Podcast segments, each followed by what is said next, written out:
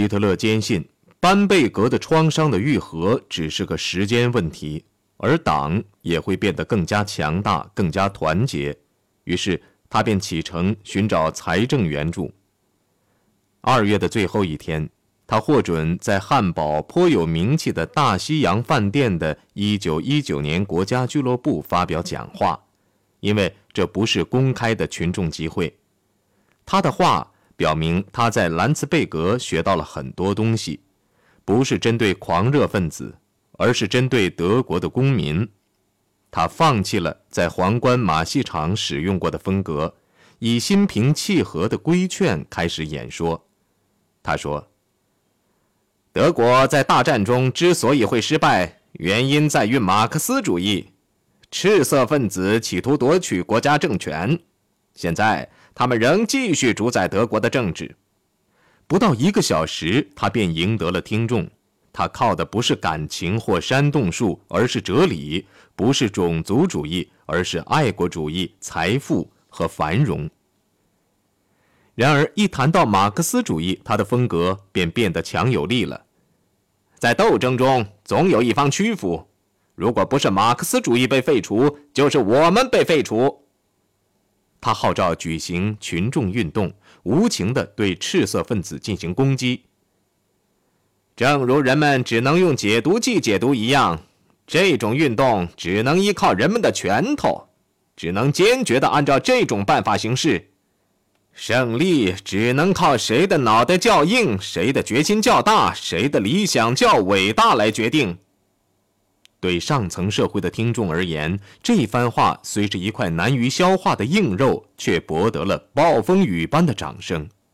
他说：“为了取得胜利，这个运动必须像马克思主义那样不容分说，这是毋庸置疑的。我们认识到，如果马克思主义取得胜利，我们便被毁灭，不会有别的结果。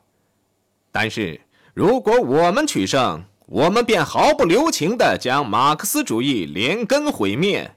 如果不将其最后一份报纸摧毁，不将其最后一个组织瓦解，不将其最后一个训练中心关闭，不将最后一个马克思主义者改造过来或铲除掉，我们绝不罢休。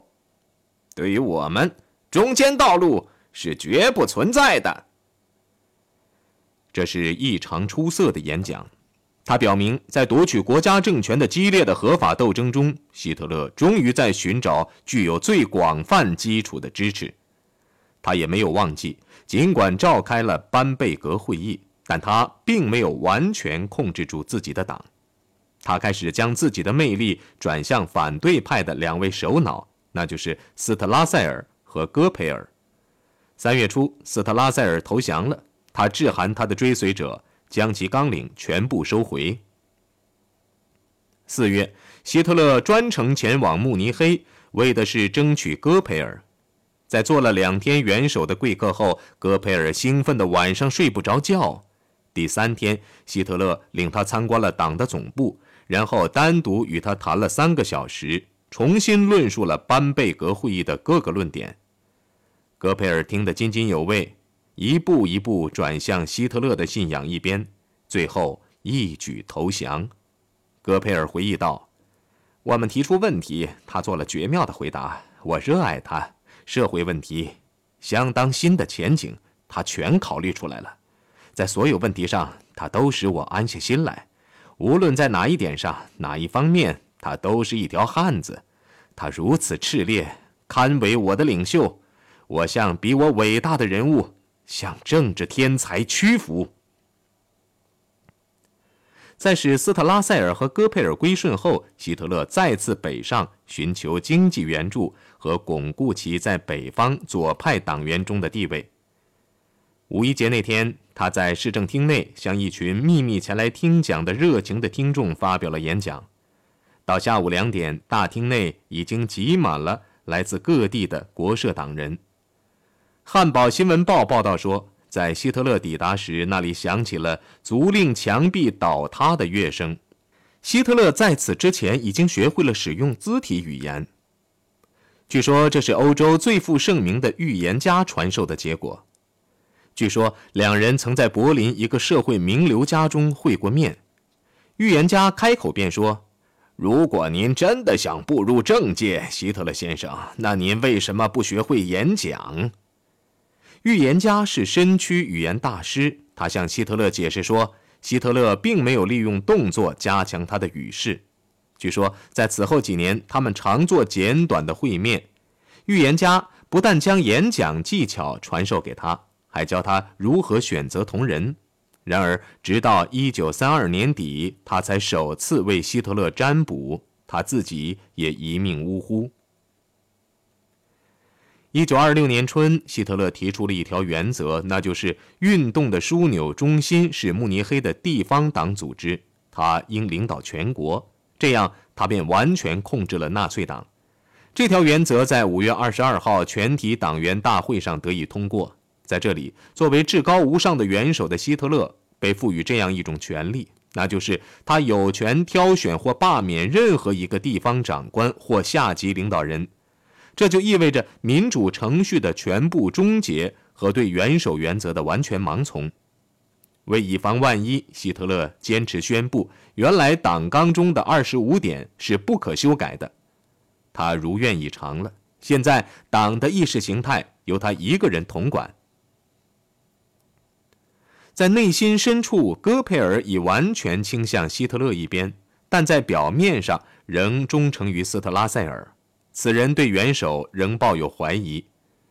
六月十号，戈培尔在日记中写道：“如果他能保持绝对独立，作为希特勒的代表，他只愿前往柏林。然而，只过了两天，他便愿意接受任何邀请了。那时我就不会虚掷光阴了。现在。”一切以他的决定为准。他要我吗？等他们再次会晤时，戈培尔已经使自己身处于欣喜若狂的对英雄崇拜的心境中了。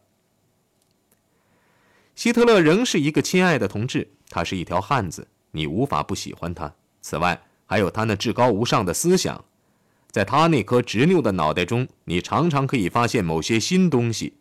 作为一个演说家，他绝妙地将手势、动作和语言和谐地融于一体，天生的鼓动家。与他共事，你能征服世界。只要让他自由行事，他就能动摇腐败的共和国的根基。昨天他最妙的警句是：“为我们的斗争，上帝够保佑我们的了。”他的最美的礼物就是对我们的敌人的仇恨，我们也全心全意的仇恨他们。七月份，在魏玛举行的党代会上，他几乎是所有的敌对派别和解了。会址之所以选在这里，是因为图林根是希特勒被允许公开演讲的少数几个州之一。他的主要演讲是在代表大会的最后一天，也就是七月四号做的。而且更富于感情，而不是政治。戈培尔写道：“深奥而神秘，几乎像福音。与他一起，我们胆战心惊地从生活的深渊边沿走过，讲的无所不包。谢谢上苍给了我这样一条好汉。”希特勒走下台时，掌声雷动，欢呼声持续了好几分钟。然后，希特勒身穿不合身的军衣。打着绑腿站在敞篷小车的后部，检阅了三千五百名冲锋队员。冲锋队员们右手行着举臂礼，列队走过，步伐有点不整齐。尽管怨声未绝，而纳粹党党员人数还不足四万，这次值得纪念的代表大会这样结束，也是够威武雄壮了。此时此刻，数字并不使希特勒发愁。在德国，此时的纳粹党是最小的政党之一，它是铁拳，他的铁拳。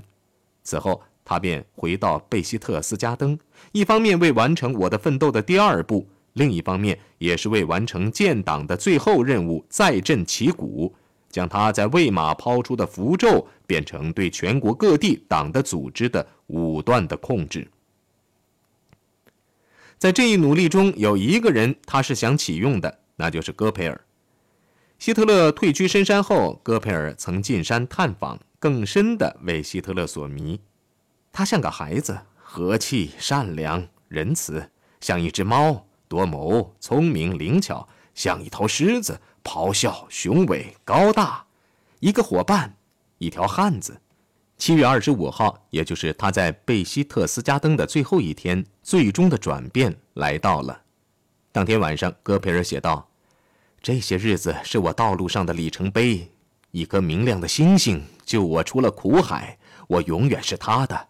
我最后一丝疑云消失了，德国将生存下去，希特勒万岁！”希特勒让他焦急地苦等了两个月。后来，当他证实自己要去柏林时，戈培尔兴奋地挥笔写道：“定局了，柏林万岁！”就希特勒而言，这多少是个胜利。表面看来，在将斯特拉塞尔接纳进党的高层组织后，希特勒已经与他握手言和。然而，斯特拉塞尔的才干与能量依然是对元首原则潜在的威胁。斯特拉塞尔在柏林是设有总部的。把戈培尔派往柏林，希特勒实际上是把斯特拉塞尔的前贴身秘书变成了他的对手。十一月七号，戈培尔启程前往柏林，朝通向权力的走廊前进。无论对于他的个人还是在政治上，他都是朝新生活前进。他撕毁了与一名叫埃尔塞的姑娘的婚约，与他的恋情曾如疾风暴雨。在国社党星座中徐徐升起的一颗新星，怎么能与一半是犹太血统的姑娘结发或同床共枕呢？到那年年末，党员人数几乎达到五万，由赫斯任秘书，施霍茨任司库，波勒任秘书长的党的工作机关效率很高。另外，地方长官和领导人也不断呈交令人迷惑的报告。这样便无需将全党党费上交给总部。党的工作机关开始的时候只有三辆汽车和二十五名工作人员，现在呢，它正在迅速壮大。这是个国中之国，设有外交部、劳工部、工业部、农业部、经济部、内务部、司法部、科技部和新闻部。党的辅助组织也已经建立或准备建立。希特勒青年团、妇女同盟、教师同盟、律师同盟以及医生同盟。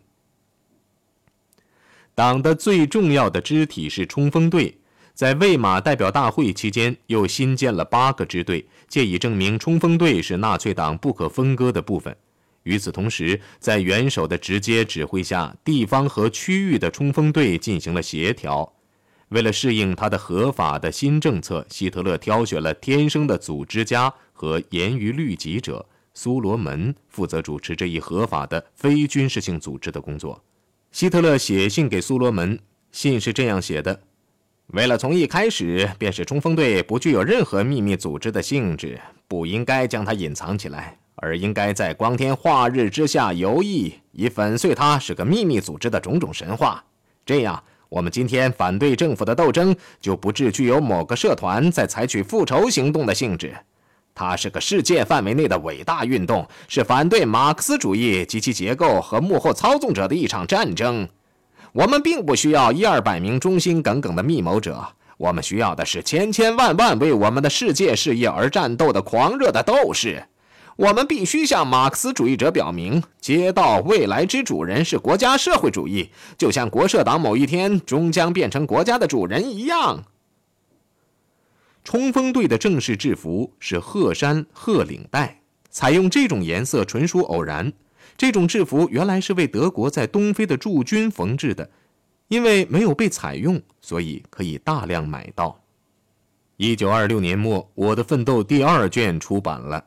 本卷的副标题是“国家社会主义运动”，是以党向慕尼黑起义提交二十五点纲领那天以来的历史为基础写成的。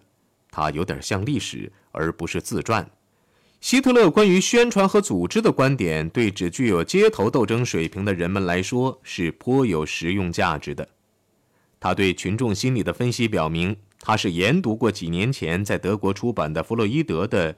集团心理及自我分析这一本书的弗洛伊德写道：“集团极易轻信，也容易受影响。他缺乏批判能力，对他味觉是不存在的。集团之感觉总是极简单和被夸大，所以他不知何谓怀疑，何谓味觉。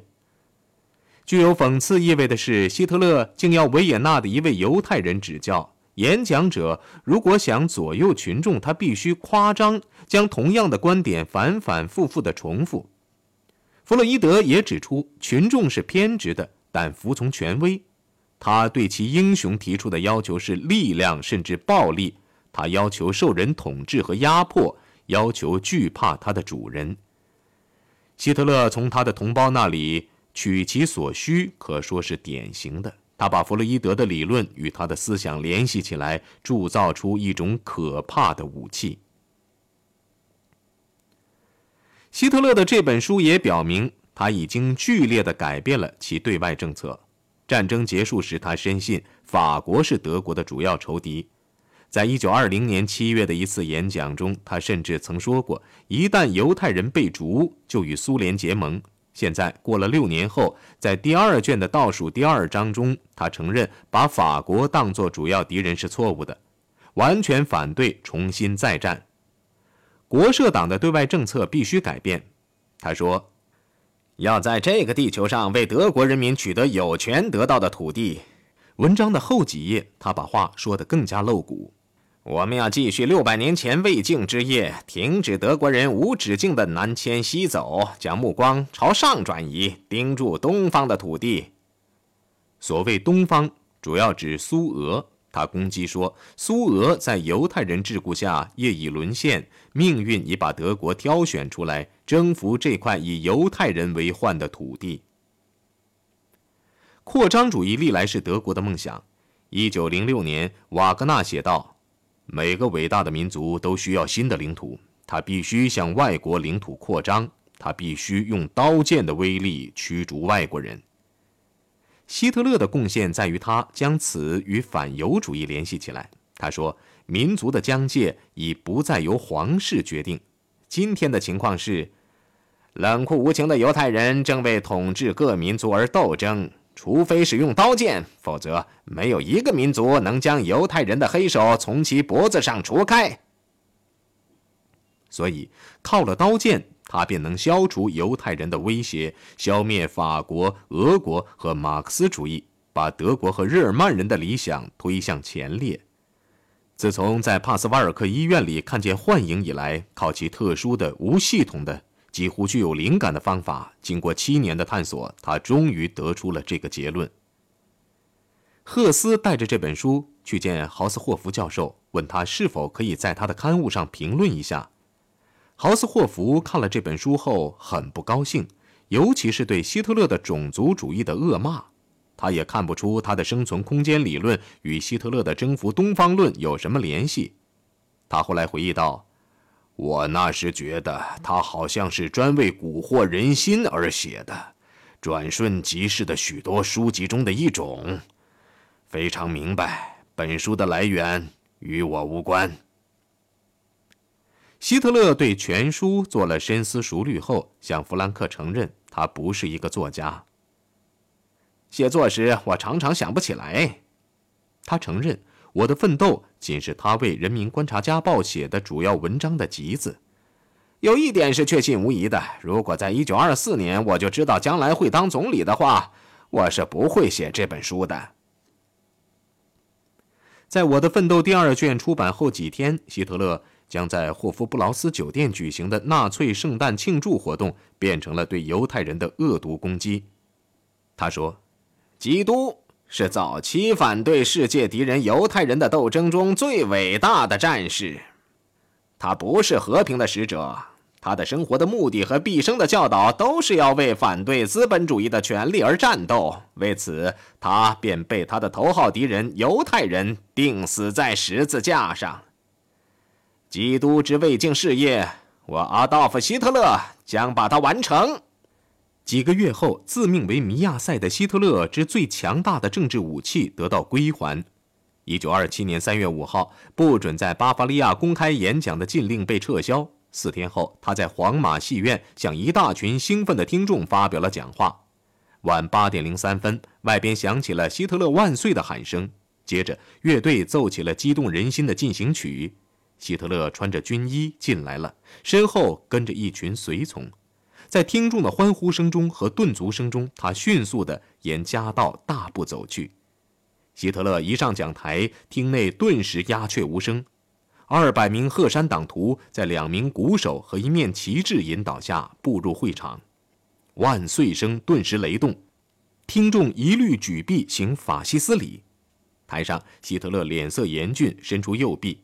在乐声中，旗手们打着罗马兵团似的闪闪晶晶的花圈老鹰万字旗走上主席台，冲锋队员们在台下就坐，在台上的则一动不动地立正站在演讲人的身后。